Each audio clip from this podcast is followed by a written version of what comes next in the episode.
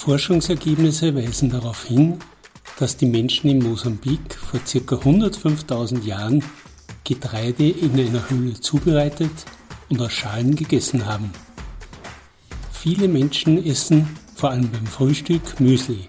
Ein guter Grund, einmal hinter die Kulissen einer Bio-Müsli-Firma zu schauen. Was bedeutet Bio eigentlich genau? frage ich den Unternehmer Florian Zagler aus Braunau. Zutaten, Ressourcenschonung und Nachhaltigkeit sind unter anderem Themen dieser Podcast-Episode. Auch die Antwort auf die Frage, warum er bei der Produktion das viel kritisierte Palmöl verwendet, überrascht. Hören Sie rein und lassen Sie sich diese knusprige Folge nicht entgehen.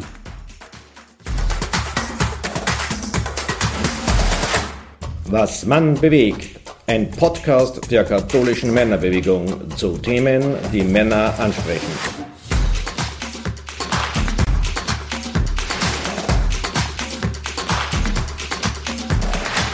Viele Menschen essen vor allem beim Frühstück Müsli. Ein Grund, einmal hinter die Kulissen einer Biomüsli-Firma zu schauen.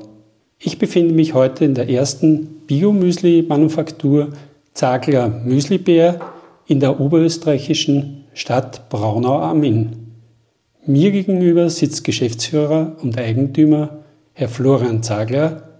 Hallo Herr Zagler, danke für die Einladung. Grüß Gott, ich sage danke fürs Kommen und Herzlich willkommen bei mir in der Müslibärhöhle. Herr Zagler, Bioprodukte sind heutzutage bei den Lebensmitteln nicht mehr wegzudenken. Aber was bedeutet Bio eigentlich in der Lebensmittelproduktion? Es ist eine sehr umfassende Antwort. Ich weiß nicht, wie lange Sie Zeit haben, aber Bio ist für mich einmal grundsätzlich in die Wiege gelegt worden, ist die Basis, da mein Vater hat eine der ersten österreichischen Bio-Lebensmittelläden gehabt in Österreich und daraus ist ja meine Manufaktur letztendlich auch gewachsen. Bedeuten tut es, dass ähm, wir nur Bio-Rohstoffe verarbeiten. Wir legen noch eins drauf, wir verarbeiten nur Bio-Premium-Rohstoffe. Das heißt, nur die besten Bio-Rohstoffe sind bei uns im Einsatz und wir sind ein 100% Bio-Betrieb. Das heißt, reine Bioware kommt bei uns bei den, beim Wareneingang rein und auch wieder raus im Endeffekt, wenn wir es fertig veredelt und ähm, gebacken haben. Sie waren mit Ihren relativ jungen Jahren auch politisch tätig, Vizebürgermeister von Braunau, Vorstand der jungen Wirtschaft. Was war der Grund, das Unternehmen Ihres Vaters zu übernehmen und wie sind Sie letztlich auf die Idee einer Müsliproduktion gekommen? Ähm, ja, ist eine gute Frage. Äh, ich komme eigentlich aus einer ganz anderen äh, Materie, aus einem ganz anderen Metier. Ich bin eigentlich dem Motorsport verschrieben, bin eigentlich ähm, bei KTM gewesen im Vertrieb ähm, und fahre noch immer leidenschaftlich gern Motorrad. Und es war dann für mich irgendwann einmal in den frühen 30ern, und jetzt bin ich 38, in den, in den Anfang 30 war es für mich so, eine Entscheidung zu treffen und zu sagen, was will man noch erreichen im Leben? Und da eben der Grundstock meines Vaters gelegt worden ist und ich dann gesagt habe, na, entweder machen wir es jetzt vernünftig oder machen wir es gar nicht mehr, habe ich ihm den Betrieb abgekauft, also die, die Müsli-Manufaktur, den Bereich, Teilbereich seines Betriebes abgekauft und da jetzt hier im Standort sozusagen etwas Neues äh, geschaffen und die Manufaktur neu errichtet und das Ganze auch äh, auf ganz neue Füße gestellt. Den Laden, den Bioladen in Braunau gibt es ja noch nach wie vor. Sind Sie eigentlich vom Handel da zum Biomüsli gekommen oder haben Sie das von Grund auf de facto gelernt? Ich bin ein absoluter Quereinsteiger. Wie gesagt, ich habe ähm, ja, Motorradkaufmann gelernt bei einem sehr großen österreichischen Motorradhändler, bin dann äh, zu KTM gekommen und bin absoluter Quereinsteiger, was die Lebensmittelproduktion betrifft oder was die Lebensmittel, ja, ich sage jetzt einmal Kreierung betrifft. Aber ich esse sehr gern, ich frühstücke sehr gern und natürlich ist mir das auch ein Stück weit in die Wiege gelegt worden. Und von dem her, glaube ich, ist der Quereinstieg äh, ja, sehr gut geglückt, wenn ich das so formulieren darf. Es gibt unterschiedliche Qualitätssiegel für die Konsumentinnen. Wie kommt Müslibär zu seinem Biosiegel? Gibt es da vielleicht oder gibt es mehrere Siegel und was sind hier die Voraussetzungen, dass man so ein Siegel bekommt? Mhm. Also wir sind äh, grundsätzlich 100% bio-zertifiziert. Das ist für uns Selbstverständlichkeit, war auch nie eine, eine äh, Option, etwas anderes wie Bioprodukte herzustellen oder eben in meinem Fall Biomüsli herzustellen. Wie kommt man zu so einem Siegel? Ähm, man sucht sich eine akkreditierte Stelle, die einem sozusagen zertifiziert und dann auch jährlich äh, eben einmal ein Audit macht oder auch natürlich unangemeldet kommt und das Ganze überprüft. Und dann natürlich sollte es keine Unstimmigkeiten geben, hat bis jetzt auch noch nie gegeben, wird es auch nicht geben. Das ist bei uns folgendermaßen geregelt. Wir kaufen eben nur Bio-Rohstoffe zu, sei es von unseren Landwirten, sei es von unseren Vorlieferanten etc. Und ähm, das ist so geregelt, dass wir da einfach sehr, sehr transparent arbeiten und von dem her kann da nichts passieren. Wie funktioniert eigentlich Ressourcenschonung und Nachhaltigkeit bei der Erzeugung Ihrer Müslisorten? In meinem Fall ist es so, dass wir sehr, ähm, ja, wie soll ich sagen, sehr schonend arbeiten von Hand. Ja, das heißt, wir haben sehr viel, also ich würde mal sagen, so 80 bis 90 Prozent Handarbeit. Wir haben natürlich einen Ofen, der betrieben wird mit Gas, aber auch sehr schonend deswegen, weil wir im Niedertemperaturbereich fahren, das heißt nicht sehr hoch backen, dafür lieber länger backen und das natürlich auch äh, am Ende des Tages dem Produkt zugutekommt, weil es darf über Nacht auch wirklich bei Raumtemperatur auskühlen und abkühlen. Somit brauchen wir keine zusätzliche Energie für Kühlungen etc., sondern das passiert euch wirklich sehr traditionell und schonend und das ist ja äh, automatisch eigentlich sehr ressourcenschonend bei uns. Ergibt sich aus der Tradition ähm, des Müsli-Backens sozusagen. Ja. Müsli wird ja mit gesunder Zusatzernährung verbunden. Wie schaut es mit dem Thema Zucker aus? Wo versucht wird, diesen ja weitgehend zu vermeiden? Ja, ist ein gutes Stichwort, da wieder gerade medial sehr gehypt. Ähm, natürlich, äh, Müsli, sage ich immer, gibt es wie Sand am Meer. Warum braucht es jetzt den Zagler Müslibär? Ähm, es gibt ja wirklich Dutzende Marken, Dutzende Eigenmarken. Wenn man alleine schaut in Österreich, äh, der, das Regal ist voll. Grundsätzlich ähm, ist unsere Nische, die wir bedienen, wir veredeln eben sehr schonend, wir backen sehr schonend und dadurch bleibt es eben in der Müslischüssel auch sehr knusprig. Selbst in Milch, Wasser, Joghurt, Saft, Tee, Kaffee, wie man auch immer sein Müsli genießt, nicht nur zum Frühstück, auch zum Snack oder als Mittagessen, als Abendessen, wie auch immer. Und jetzt komme ich zum Thema Zucker. Das Thema Zucker natürlich ist ein sehr vielreichendes bei den Honigmüslis süßen wir nur mit äh, Honig. Also wir backen und veredeln dann nur wirklich mit Honig. Haben ein, eine Kreation habe ich auch, die nur mit Agave gesüßt ist. Und selbst bei den gebackenen Produkten schaffen wir es, dass wir ungefähr bei der Hälfte ähm, der Zuckeranteile liegen, die die Industrie sozusagen am Markt hat. Das heißt, wir haben zum Beispiel ein gebackenes ähm, Produkt, die Wilde Hilde, die schafft 9,5 Gramm Zucker und das, obwohl sie mit Honig gesüßt ist und eben wirklich auch gebacken ist. Und das ist eine Sensation. Und natürlich, ein bisschen an Zucker braucht man, ja, aber das, darf, das muss nicht äh, im Vordergrund stehen. Das sollte möglichst weit hinten, wenn überhaupt, auf der Sortenliste sein. Bei uns ist es eben der Honig, mit dem wir arbeiten und mit dem wir sehr gute Erfahrungen haben, der so wie auch andere Rohstoffe, die wir in Österreich quasi ähm, haben und wachsen und gedeihen und von unseren Landwirten beziehen können, auch aus Österreich ist. Und ähm, ja, äh, wir schauen, dass wir da auch die Ressource Zucker für den Menschen sehr, sehr schonend und mit äh, Bedacht und sehr, sehr wenig einsetzen. Auch eine Freude aller Diabetiker. Natürlich, es kommt darauf an, wie, wie stark der Diabetiker ausgeprägt ist, aber es ist durchaus machbar, sozusagen hier mit einem Produkt von uns äh, zu arbeiten und zu, das zu essen. Ja. Bei der Produktion wird auch Palmöl verwendet und das hat bei kritischen Konsumentinnen als Zutat in Lebensmitteln nicht den besten Ruf. Wie gehen Sie damit um? Oder anders gefragt, gibt es auch eine Alternative für Palmöl? Ähm, das ist jetzt eine sehr lange Frage, da müssen wir sehr ausführlich antworten. Also grundsätzlich, ähm, diese Palmölsache äh, ist sehr differenziert zu betrachten.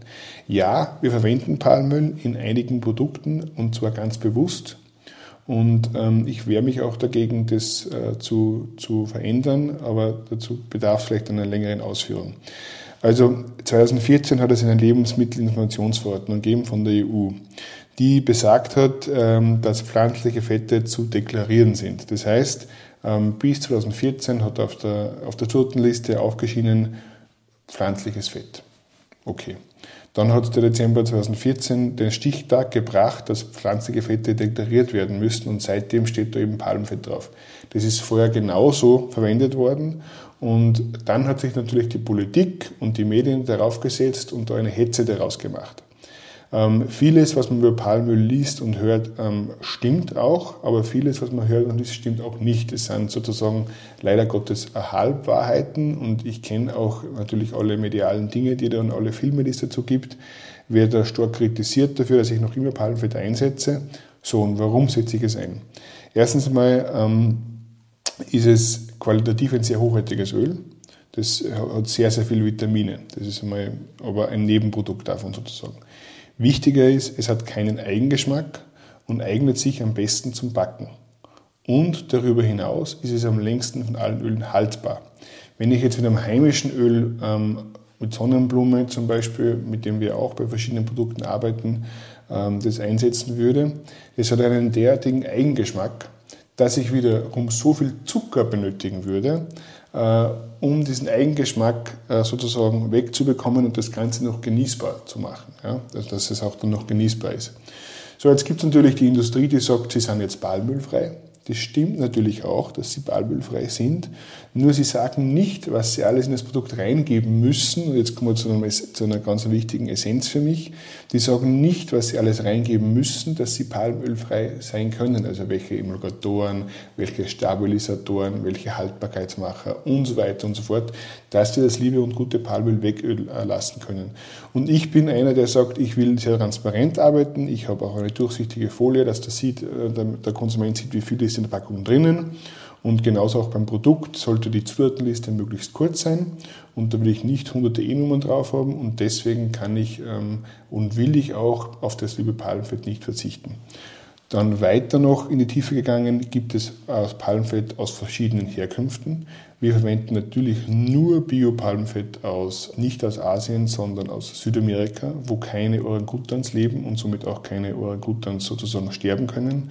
Und für Bioplantagen werden keine, ähm, für zertifizierte Bioplantagen mit dem RSPO-Zertifikat werden keine ähm, neue Flächen gerodet. Das ist ganz, ganz wichtig. Das heißt, ich sage nicht, dass die Medien und die Politik lügt, das sage ich nicht. Sie erzählen da sehr viel und auch sehr viel, was stimmt. Nur sie lassen halt manche Dinge weg oder sie berichten nicht so ausführlich, die man jetzt als Konsument nicht weiß. Und wir gehen damit sehr offen um. Wir gehen damit offen um auf der Zutatenliste, aber auch auf der Webseite haben wir da ganz transparent eine Seite eingerichtet, wo auch wirklich Qualitätsjournalismus betrieben wird zu dem Thema Palmfett und Palmöl. Und wir haben Produkte, wo wir es äh, weglassen können. Da ist aber dann zum Beispiel ähm, Zimt drinnen, ein Ingwer drinnen. Bei unserem Ingwer-Zimt-Müsli ist ohne Palmfett oder beim Apfelhonigmüsli, wo einfach Dinge drinnen sind, die derartig einen Eigengeschmack vorweisen und deswegen kann man das Palmöl weglassen und ersetzen durch Sonnenblumenöl. Aber grundsätzlich sind es mehrere Dinge, also Eigengeschmack, Haltbarkeit. Sie haben ja das Stichwort jetzt auch Qualität gesagt. Mhm. Wie kontrollieren Sie eigentlich Ihre Zulieferfirmen punkto Qualität? Ähm, also meine Zuliefererfirmen haben verschiedene Zertifikate, die im Lebensmittelbereich eben Standard sind, wie IFS oder HACCP. Da gibt es genaue Normen und dementsprechend ähm, werden die auch zertifiziert und schauen wir natürlich auch immer persönlich an. Also ich fliege jetzt nicht auf irgendeiner, irgendeiner Plantage, aber die, meine Rohstoffhändler kenne ich alle persönlich. Wie stark sind Sie als Biobetrieb von anderen Zuliefern abhängig oder können Sie alle Zutaten aus der Region bekommen? Mhm. Also Palmöl mhm. geht natürlich mhm. nicht, das mhm. haben wir gehört. Sehr, sehr viele Rohstoffe. Also ich würde sagen, ähm, den genauen Prozentsatz habe ich nicht im Kopf jetzt, aber es sind ungefähr 80 bis 90 Prozent Overall-Rohstoffe aus Österreich. Wir beziehen natürlich ähm, Rohstoffe äh, vom, vom, ja, vom, nicht nur aus Österreich, zum Beispiel, sage ich jetzt, Kokos zum Beispiel, Palmfett zum Beispiel, Rosinen, ja, äh, diese Dinge beziehen wir einfach vom Ausland, aber alles, was hier bei uns wächst, ob jetzt das ein Getreide ist, kommt 100% aus Österreich ob das jetzt ein äh, Honig ist, ob das ein, äh, eine Sonnenblumenkern oder ein Leinsamen, das kommt aus Österreich. Ja. Also alles, was bei uns wächst und gedeiht, kommt auch aus Österreich. Man muss aber auch da differenzieren, weil nicht nur, weil es, weil es ums Eck wächst, ist es auch gut oder hat es auch eine Qualität. Regional bedeutet nur, dass es quasi äh, vielleicht einen kurzen Transportweg hat. Bedeutet aber noch nicht, dass es Bio ist und bedeutet noch nicht, dass es auch eine hohe Qualität hat. Und mir ist eine Bio-Premium-Qualität, wie es kein anderer bietet, außer wir, zu dem stehe ich einfach, ähm, ganz, ganz wichtig und deswegen kommen nur die besten Rohstoffe zum Einsatz. Neben der Produktion ist Marketing heute ein extrem wichtiges Feld geworden, um im Konkurrenzkampf hervorzustechen. Wie vertreiben Sie Ihre Produkte bzw. wo sind Ihre Hauptbewerbungskanäle? Ähm, also wir haben natürlich als kleine Manufaktur jetzt nicht die Möglichkeit, dass wir ein Werbebudget ins Unermessliche haben. Grundsätzlich unsere Absatzkanäle sind der Lebensmitteleinzelhandel, der Lebensmittel-Biofachhandel äh, und vereinzelt auch der Reformhandel in Österreich, Deutschland und der Schweiz. Das sind sozusagen unser, ist unser Kernmarkt. Und 10% unseres Umsatzes machen wir online, also versenden wir direkt an unsere Kunden haben da auch ähm, eben Newsletter-Abonnenten und so weiter und so fort, also eine große Community. Und 90 Prozent geht über den klassischen Handel. Äh, Werbung in dem Sinne ähm, ist nicht leistbar für uns sozusagen. Was wir machen und aber seit Corona ein bisschen eingeschlafen ist, ist natürlich Verkostungen im Lebensmitteleinzelhandel, ist auf Messen zu sein, ist auf Märkte zu sein, ist dort und dort präsent zu sein zu schauen, dass man positiv in den Medien ist mit seiner Geschichte ja, ähm, und einfach das Produkt sozusagen, ähm, ja, das man kreiert, für sich spricht und sozusagen durch Mundpropaganda äh, neue Kunden generiert. Ich kann mir jetzt keine Kampagne leisten, die eine Million Euro kostet und im Fernsehen läuft vielleicht ein paar, ein paar Minuten. Das funktioniert nicht in meiner Größenordnung. Wie sind Sie eigentlich auf den Namen Müslibär gekommen?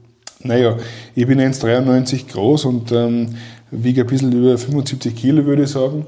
Und ähm, es war schon klar, also ich habe auch eben nach meiner Lehre nebenberuflich dann nebenbei maturiert und dann am dritten Bildungsweg sozusagen auch studiert und ich war in der FH in der Neustadt und wir waren dort ein sehr gutes Team.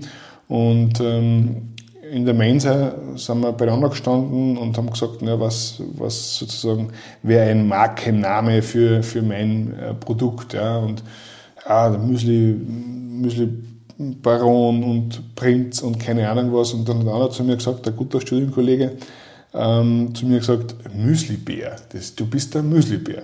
Und dann bin ich damit zu meiner Agentur gegangen und haben gemeinsam was äh, geschaffen und kreiert und es kommt, glaube ich, sehr gut an, weil es einfach ja was Warmes ist, was, was Feines, was Nettes ist. Ja.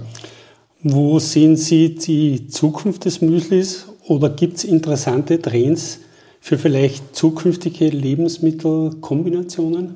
Mm, also Müsli ist ähm, ein Dauerbrenner, wird momentan auf jeden Fall immer mehr. Wir dürfen ständig wachsen, die letzten Jahre immer im zweistelligen Prozentbereich, wofür ich auch sehr dankbar bin. Ähm, Innovation entsteht bei mir grundsätzlich so, dass man Themen, die es schon gibt, also Produkte, die es schon gibt, mit einem Müsli sozusagen verheiratet. Also äh, Kombination, zum Beispiel sehr bekannt von mir ist es Crunchy Love. Ähm, das ist basiert auf dem heiße, äh, heiße Liebe-Eis. Ja? Also, also, auch ein Müsli mit Hafer, mit Himbeeren, mit echter Bourbon-Vanille. Und so entsteht bei mir Innovation und ich denke, das wird ja auch so weiter treiben. Äh, und es gibt ein paar Dinge, die da im Betto sind und die in der nächsten Zeit auf den Markt kommen werden und die Ideen gehen mir nicht aus. Ja? Also da, ähm, der Krieg in der Ukraine verlangt nicht nur viel von den Menschen ab, sondern auch von den österreichischen Betrieben. Wie gehen Sie in Ihrer Produktion mit den hohen Energiekosten um? Ja, ähm, Sie treffen mich gerade am Punkt und da kommt mir richtig ein Schauer über den Rücken, jetzt kein Scherz, also wie Sie das gesagt haben. Äh, wir haben eine Ver Verzehnfachung der Stromkosten. Das heißt, wir sind jetzt kein, wir sind jetzt kein Vielverbraucher, wir brauchen ganz wenig Strom weil wir eben wirklich sehr viel von Hand arbeiten und so weiter, wie schon erwähnt. Das heißt, wir haben Kosten, kann ich jetzt sagen, von Stromkosten von 1000 Euro im Monat aktuell. Die haben wir dann ab 1. Jänner 10.000 Euro. Das heißt, äh, das kann keiner, das kann sich kein, ähm, das kann man eh nicht leisten, das kann sich kein Händler leisten, das kann ich schon gar nicht vom Konsumenten verlangen, dass er es irgendwie tragt, weil dann wird das Kilo Müsli plötzlich, keine Ahnung, 50 Euro oder so kosten. Ähm, das ähm, ist nicht, ja, wird eine spannende Zeit. Äh, wir sind jetzt per 1.10. Ähm, haben wir Preiserhöhung gehabt mit über 10 Prozent. Ja. Und werden wir natürlich auch beobachten, wie der Konsument darauf reagiert, aber es wird alles äh, leider Gottes oder wie immer teurer. So ist ein bisschen zeitversetzt. Ne? Ist zeitversetzt, ganz ja. genau. Ja. Also wie gesagt, Strom trifft uns per 1.1. Äh, Gas ist Gott sei Dank nur so, dass wir einen längeren Vertrag haben. Also über der läuft nur ein Jahr länger.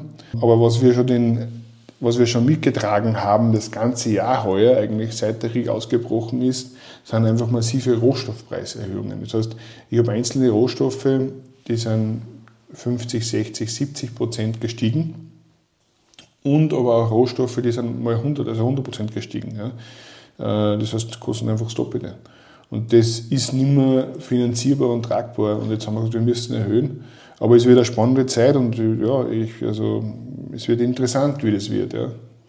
Es sind wirklich spannende Zeiten und spannender Einblick.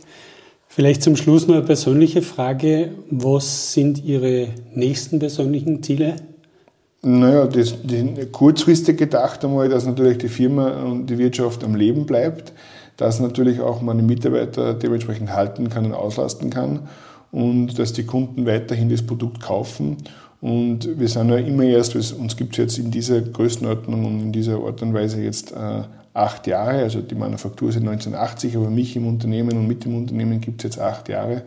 Und dass das Wachstum natürlich im zweistelligen Bereich weitergeht, dass man selbst mitwächst, dass man sich auch mental quasi weiterentwickelt und das Unternehmen sozusagen, ähm, das ja meine Mission ist, meine Lebensmission, wenn ich das so sagen darf, einfach dahingehend einfach weiter ausbauen darf und ähm, den Menschen das knusprigste und beste Müsli bringen darf. Das ist meine Mission. Das, für das bin ich jeden Tag da und das möchte ich weiter so treiben und für das brenne ich. Das, glaube ich, merkt man und, und ähm, für das habe ich Feuer und das ist mein, mein nächstes Ziel sozusagen. Ja.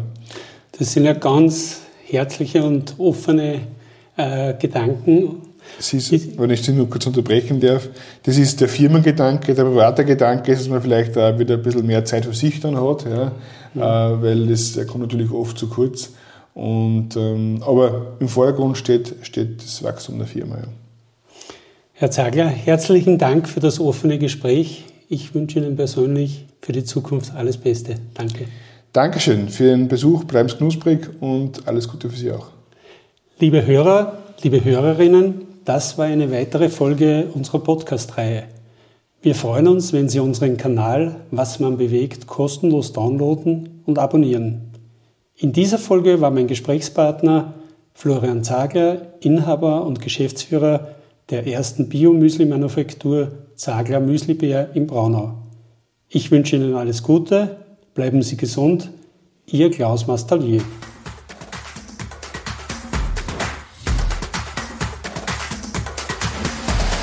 Danke fürs Zuhören.